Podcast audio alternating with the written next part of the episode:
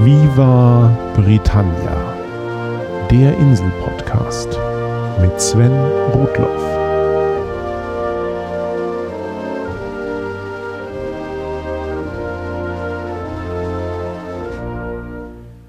Herzlich willkommen zu Folge 59 von Viva Britannia, dem Podcast über Großbritannien und die Briten.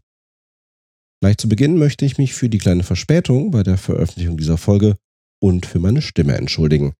Eine Erkältung hat mich erwischt. Aber das soll mich nicht zu lange von meinen Reiseberichten abhalten.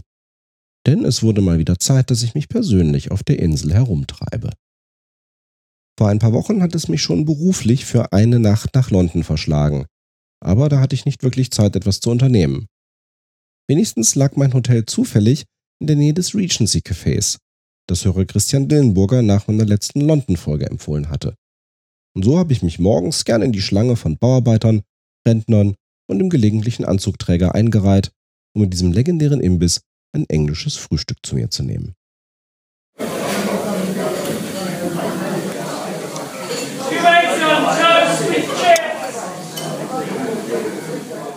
Wie in einem Pub bestellt man auch im Regency Café erst einmal an der Theke und bezahlt auch gleich. Erst dann sucht man sich einen Sitzplatz an einem der Resopaltische. Wartemarken oder Tischnummern gibt es nicht. Und so ruft die zierliche Dame am Tresen mit einer überraschend durchdringenden Stimme die fertigen Gerichte durch den gefliesten Gastraum. Man muss also gut zuhören und sich dann auf den Weg machen, sein Essen abzuholen. Das Angebot ist rustikal, aber gut und nur die aufgeschäumte Milch im Kaffeepot erinnert daran, dass eigentlich eine italienische Familie über das Regency Café herrscht.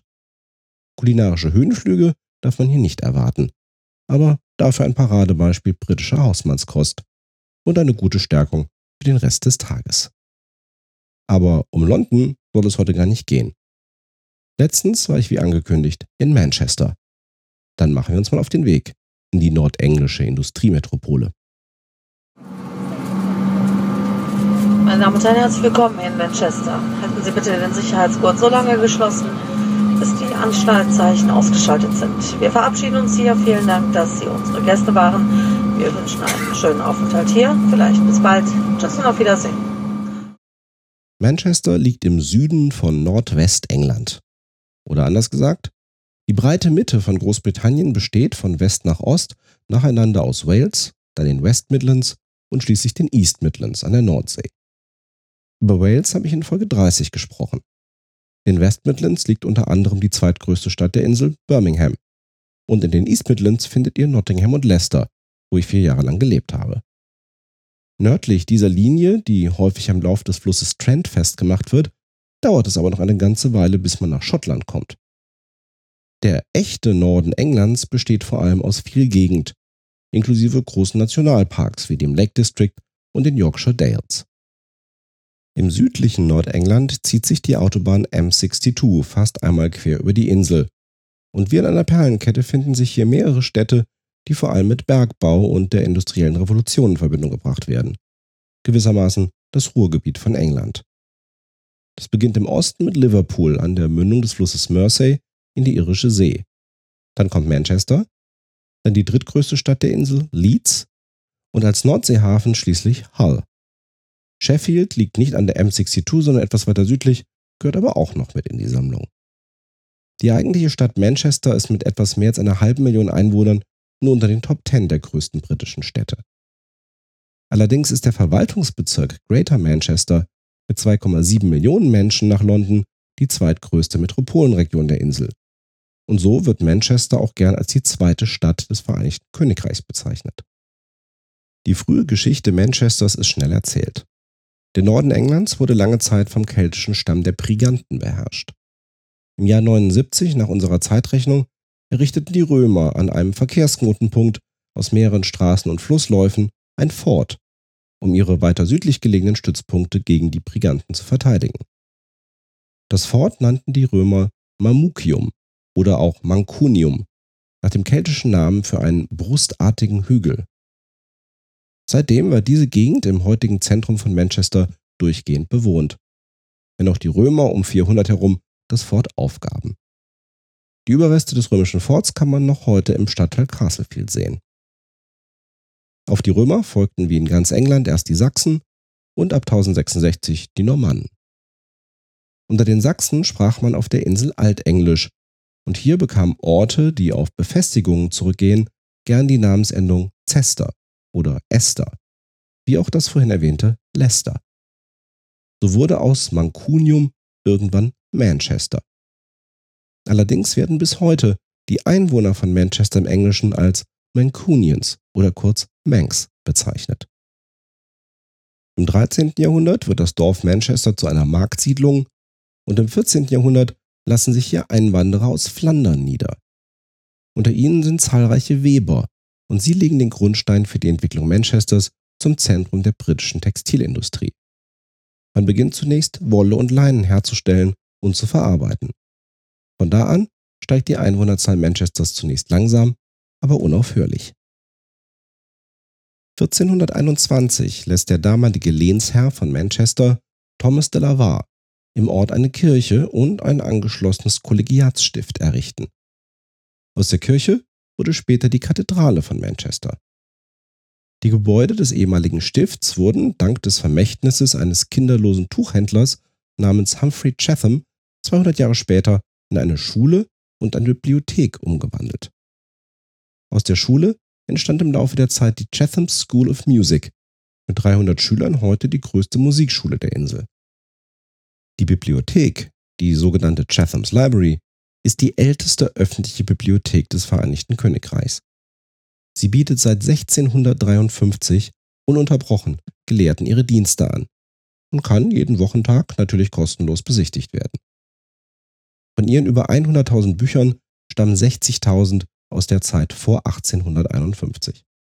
Unter anderem finden sich hier Bücher aus der Sammlung von John Dee, den ich in Folge 57 erwähnt hatte komme auch später noch einmal auf die Bibliothek zurück. Die Überreste der Kirche und des Kollegiatsstifts von Thomas de la Warr sind die einzigen bedeutenden Zeugnisse der Renaissance, die heute noch in Manchester erhalten sind. Zurück zur Industrie. Ab dem 17. Jahrhundert gewann Baumwolle als Ausgangsmaterial für Textilien an Bedeutung und im Folgenden wurden die Wasserstraßen in und um Manchester ausgebaut, um deren Import und Verarbeitung zu erleichtern. Kleinere Schiffe konnten nun von den Häfen an der irischen See Baumwolle über die Flüsse bis ins 60 Kilometer von der Küste entfernte Manchester bringen.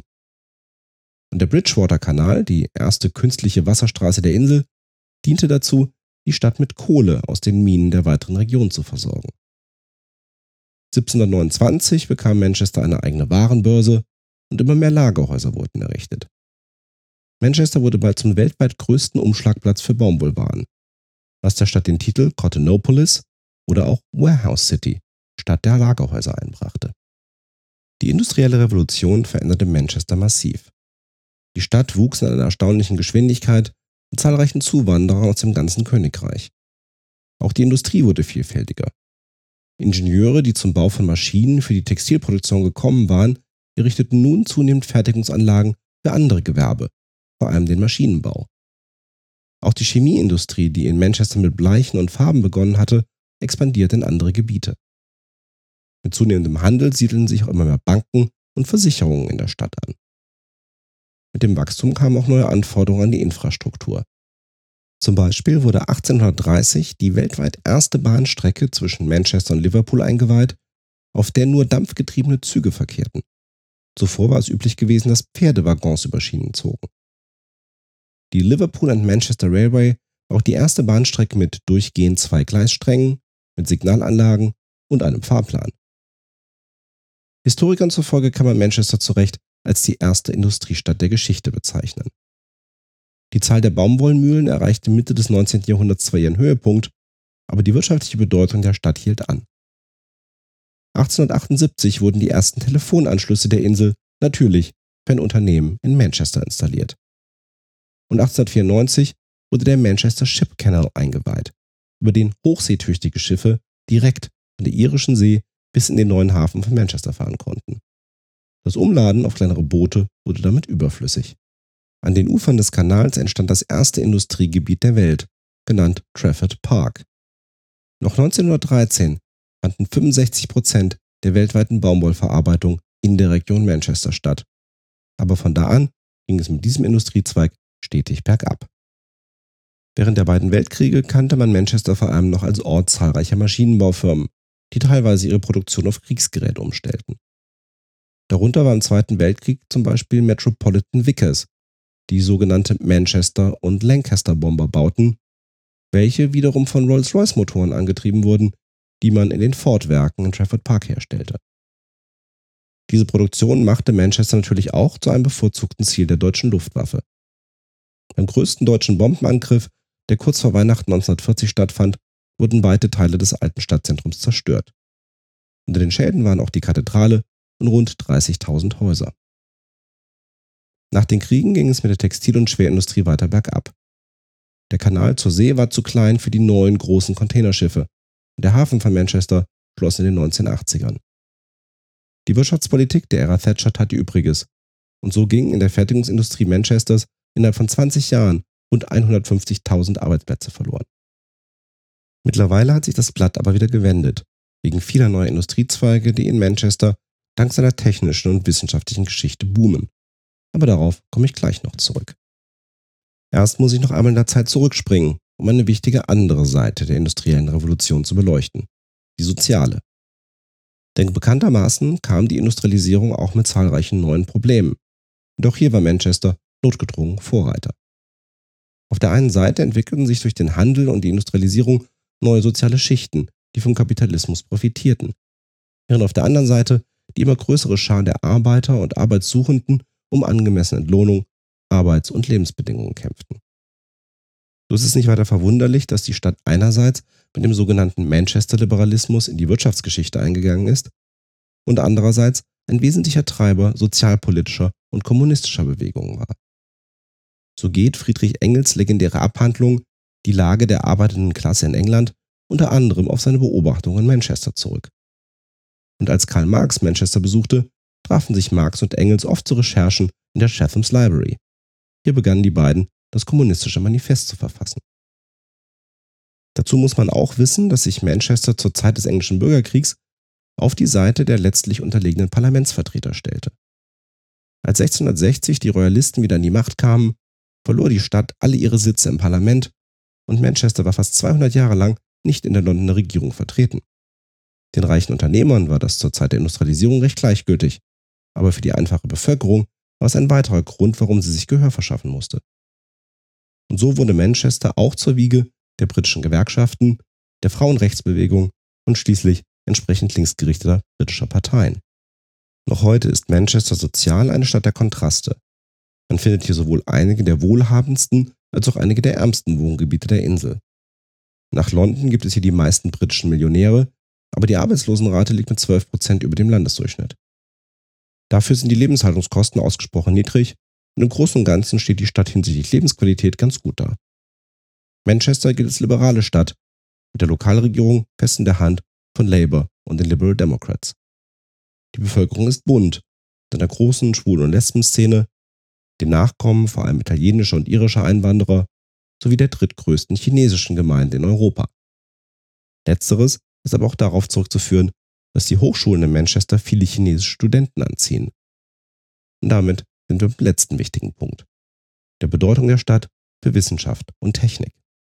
Die frühen technischen Errungenschaften der Stadt hatte ich schon erwähnt, wie den ersten komplett künstlichen Kanal und die erste ordentliche Eisenbahnverbindung zwischen zwei Städten. Die Ingenieurwissenschaften und der Maschinenbau haben die Geschichte Manchesters lange geprägt. Um das Jahr 1800 herum legte John Dalton den Grundstein für einen neuen Wissenschaftszweig, der eng mit Manchester verbunden ist. Seine Experimente mit Gasen brachten den Chemiker Dalton zu dem Schluss, dass alle chemischen Elemente aus kleinsten Teilchen aufgebaut sind.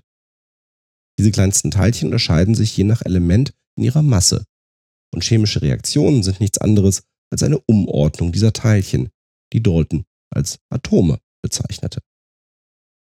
Rund 100 Jahre sollte es nach Dalton aber noch dauern, bis die Atomphysik in Manchester so richtig in Fahrt kam.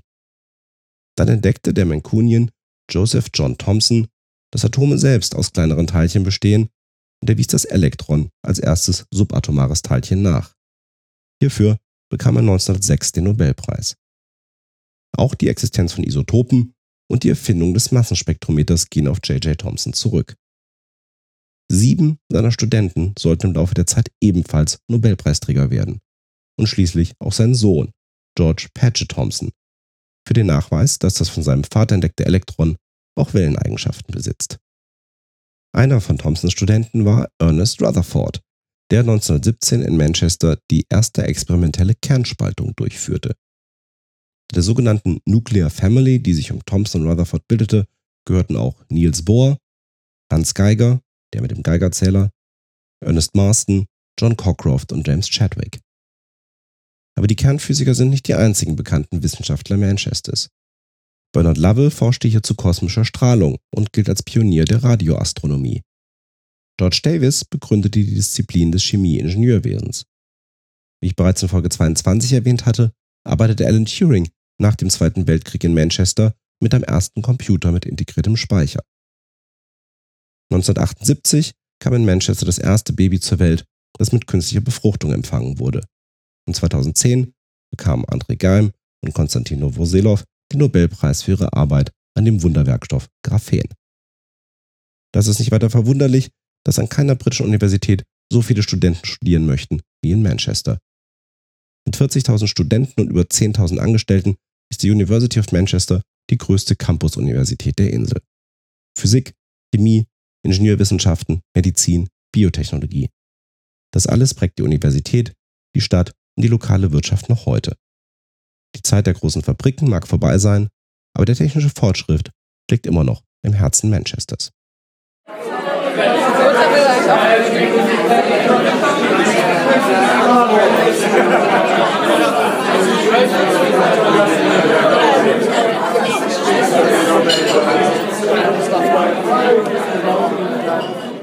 Damit aber genug der Geschichte. Ich war ja letztens wieder vor Ort in Manchester. Daher also einige Beobachtungen und Hinweise für euren nächsten Aufenthalt in der Stadt. Wie so oft bin ich per Flieger angereist. Manchester Airport ist einer der britischen Verkehrsknotenpunkte. Derzeit kann man von neun deutschen Flughäfen aus direkt nach Manchester fliegen. Vom Flughafen bringen euch Züge innerhalb einer Viertelstunde ins Stadtzentrum. Überhaupt kommt man mit öffentlichen Verkehrsmitteln ganz gut voran. Dabei ist das sogenannte Metro-Shuttle sogar kostenlos. Auf drei Linien fahren Kleinbusse durch das Stadtzentrum und man kann jederzeit an einer beliebigen Station zu- und aussteigen. Der Rest ist zu Fuß ganz gut zu bewältigen. Eins muss man sagen, Manchester ist keine schöne Stadt. Alt- und Neubauten stehen wild durcheinander, Baustellen sind an der Tagesordnung und auch der generelle Charme der Metropole ist ein wenig gewöhnungsbedürftig. Wenn man aber beginnt, sich die Highlights herauszusuchen und immer wieder einmal hinter die Fassade blickt, entdeckt man ganz viel. Auch von außen hübsch sind natürlich die Kathedrale und die erwähnten Chatham-Gebäude. Neben der Chatham's Library gibt es mit der John Rylands Library auch noch eine weitere sehenswerte Bibliothek. Deren Besichtigung ist ebenso kostenlos wie die der zahlreichen Museen in Manchester. Allen voran muss ich natürlich das MOSI empfehlen, das Museum of Science and Industry. Hier findet man zahllose Exponate und Sonderausstellungen zu all den technischen und wissenschaftlichen Meilensteinen, die ich geschildert habe. Näheres zu den Lebens- und Arbeitsbedingungen während der industriellen Revolution findet man im People's History Museum. Bei meinem jüngsten Besuch habe ich mir auch einmal das Manchester Museum angeschaut, ein kleines Naturkundemuseum auf dem Gelände der Universität. Die Sammlungen hier sind schon etwas wild zusammengestellt und im Umfang ist es mit so etwas wie dem National History Museum in London natürlich nicht vergleichbar, aber wer das Mosi schon gesehen hat und vielleicht auch mit Kindern unterwegs ist, kann hier eine unterhaltsame Zeit verbringen. Daneben gibt es in Manchester noch unzählige Kunstmuseen und Galerien, das Imperial War Museum North in Trafford Park und natürlich das National Football Museum. Fußball ist ganz groß in Manchester, nicht zuletzt dank der beiden lokalen Erstligaklubs Manchester United und Manchester City. Für die Nicht-Fußballfans, Manchester United spielt in Rot und hat seine Heimat im Stadium Old Trafford im Südwesten der Stadt. United ist der zweitreichste Fußballverein der Welt nach Real Madrid und noch vor Bayern München. 20 Mal waren sie schon englischer Meister. Manchester City spielt in Blau und hat seine Heimat im City of Manchester Stadium im Osten der Stadt. 2014 wurden sie zum vierten Mal englische Meister. Die Stadien der beiden Vereine kann man natürlich auch besichtigen, wenn einem der Sinn danach steht. Was das Essen und Trinken angeht, steht einem im Zentrum von Manchester natürlich die Welt offen. Ob gut bürgerlich Englisch, Italienisch, Indisch, Chinesisch oder neu Hipsterik, man ist hier gut versorgt. So findet man vor allem im Northern Quarter viele neue kleine Etablissements wie das Pie and Ale. Hier gibt es, wie der Name schon sagt, vor allem gut gemachte Pasteten und dazu eine wechselnde Auswahl an Craftbier. Bei unserem letzten Besuch sind wir auch rein zufällig in einem guten thailändischen Restaurant gelandet. Try Thai liegt eher versteckt in den oberen Stockwerken eines Gebäudes mitten in Chinatown. Es bietet sich wohl an, hier einen Tisch zu reservieren, denn es war gepackt voll, als wir reinkamen und wir hatten einfach Glück. Und eine letzte Warnung, die Schärfeangaben auf der Speisekarte von Dry Thai sind durchaus ernst zu nehmen. Aber mein eigentlicher Grund, das fünfte Jahr in Folge nach Manchester zu kommen, war nicht die Museen oder das Essen, sondern etwas ganz anderes. And, uh, uh, and in a few moments' time, when you take your hands apart, uh, that humble tea towel uh, will be, um, uh, well, if you've got a good imagination, uh, it will. all I'd like to say is there are studies showing that imagination is very strongly correlated with IQ. So you. It's your choice ultimately. Uh, so you, uh, you ready? Uh, one, two, three. Give them a pull. Give them a shake. If you need to, just turn the tea towel inside out. Remember, a few moments ago, a healthy tea towel, and now, ladies and gentlemen, a chicken. Das hier war der britische Psychologe und Magier Richard Wiseman bei seiner legendären Verwandlung eines Küchentuchs in ein Hähnchen. Die unsägliche Nummer gehört mittlerweile schon zur Tradition von QED. QED das hatte ich in früheren Folgen schon einmal am Rande erwähnt. Die Merseyside Skeptic Society ist eine der aktivsten Gruppen zum wissenschaftlich-kritischen Denken der Insel. Ihre Mitglieder standen Simon Singh in seiner in Folge 34 geschilderten Auseinandersetzung gegen den britischen Chiropraktikerverband bei. Sie organisierten die später weltweite Aufklärungsaktion 1023 gegen Homöopathie und sie haben 2011 eine Wissenschaftskonferenz ins Leben gerufen. QED steht für Question, Explore, Discover. Zu Deutsch, in der Frage, erkunde, entdecke. Die eigentliche Konferenz mit rund 500 Teilnehmern aus aller Welt findet an einem Wochenende statt. Aber bereits freitags gibt es im Tagungshotel kostenlose Kurzvorträge zu allen möglichen wissenschaftlichen und gesellschaftlichen Themen. Abends trifft man sich auf ein Bier und viele Gespräche an der Bar und am Samstagmorgen geht es richtig los. Zwei Tage, an denen zwölf hochkarätige Redner ein buntes Medley interessanter Fakten und Ideen vermitteln. Dieses Jahr ging es um so unterschiedliche Themen wie Insekten als Nahrungsquelle, die Erforschung der Sonne, das Erbe altgriechischen Theaters und die Bedeutung der Kernenergie. Auch Homöopathie und Akupunktur kamen wieder einmal vor. Der ehemalige amerikanische Pastor Ryan Bell schilderte, wie er seinen Glauben verlor, und der Philosoph A.C. Grayling philosophierte über Skeptizismus an sich. Wie mein Vortragsthema nicht gefiel, konnte sich stattdessen auch eine von insgesamt acht Panel-Diskussionen ansehen. Der Eintritt zur Konferenz kostet regulär knapp 100 und ermäßigt 70 Pfund. Extra kostet nur ein Platz beim Gala-Dinner am Samstagabend, bei dem dann auch mit Sicherheit einer der Redner mit am Tisch sitzt. Nach dem Gala-Dinner kann wieder jeder Konferenzteilnehmer in den Saal, wo erst die alljährlichen Ockham Awards für wissenschaftlich-kritische Projekte verliehen werden und es dann noch ein Programm von Musikern und Comedians gibt. Alles in allem ist QED eine sehr entspannte und kurzweilige Art, seinem Gehirn mal wieder den ein oder anderen Anstoß zu geben und um interessante Leute kennenzulernen. Auch 2016 wird es QED wieder geben, dann allerdings nicht im April, sondern erst im Oktober. Ihr habt also noch eine Weile Zeit, euren Trip nach Manchester zu planen. Damit soll es für dieses Mal zum Thema Manchester reichen. Aus aktuellem Anlass habe ich aber noch drei kurze Anmerkungen.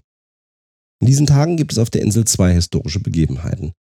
Die eine ist die Geburt des neuesten Mitglieds der englischen Königsfamilie, ihrer königlichen Hoheit Prinzessin Charlotte Elizabeth Diana of Cambridge. Die Kleine steht auf Platz 4 der englischen Thronfolge. Mein herzlichen Glückwunsch an die Familie. Das andere große Ereignis sind natürlich die bevorstehenden Unterhauswahlen. Die letzten Vorhersagen versprechen einen knappen Ausgang. Eine eigene Mehrheit an Sitzen werden wohl weder die Konservativen noch Labour verbuchen können. Und so kommt es vor allem auch auf das Ergebnis für die kleineren Parteien an. Wer wie viele auf der Insel live mitverfolgen möchte, wie nach und nach die Ergebnisse der einzelnen Wahlkreise bekannt gegeben werden, der kann dem Livestream von Viva Britannia-Hörer Harris Trugot folgen. Am 7. Mai um 22 Uhr deutscher Zeit geht es los bis 8 Uhr morgens am Freitag. Aus dem Studio des Freien Lokalradios Köln heraus wird Harris die UK Election Night Passion über den News Club Stream ins Internet bringen. Den Link dazu findet ihr in den Show Notes. Ich selbst werde mich erst mit einiger Verzögerung den Ergebnissen der Wahl widmen. Ich mache nämlich erst einmal Urlaub. Fernab von Britannien. In vier Wochen, am 31. Mai, gibt es dann die nächste Folge von Viva Britannia. Schauen wir mal, ob die Insel dann politisch noch steht. Bis dahin, passt auf euch auf. Thanks for listening. Cheers and bye bye.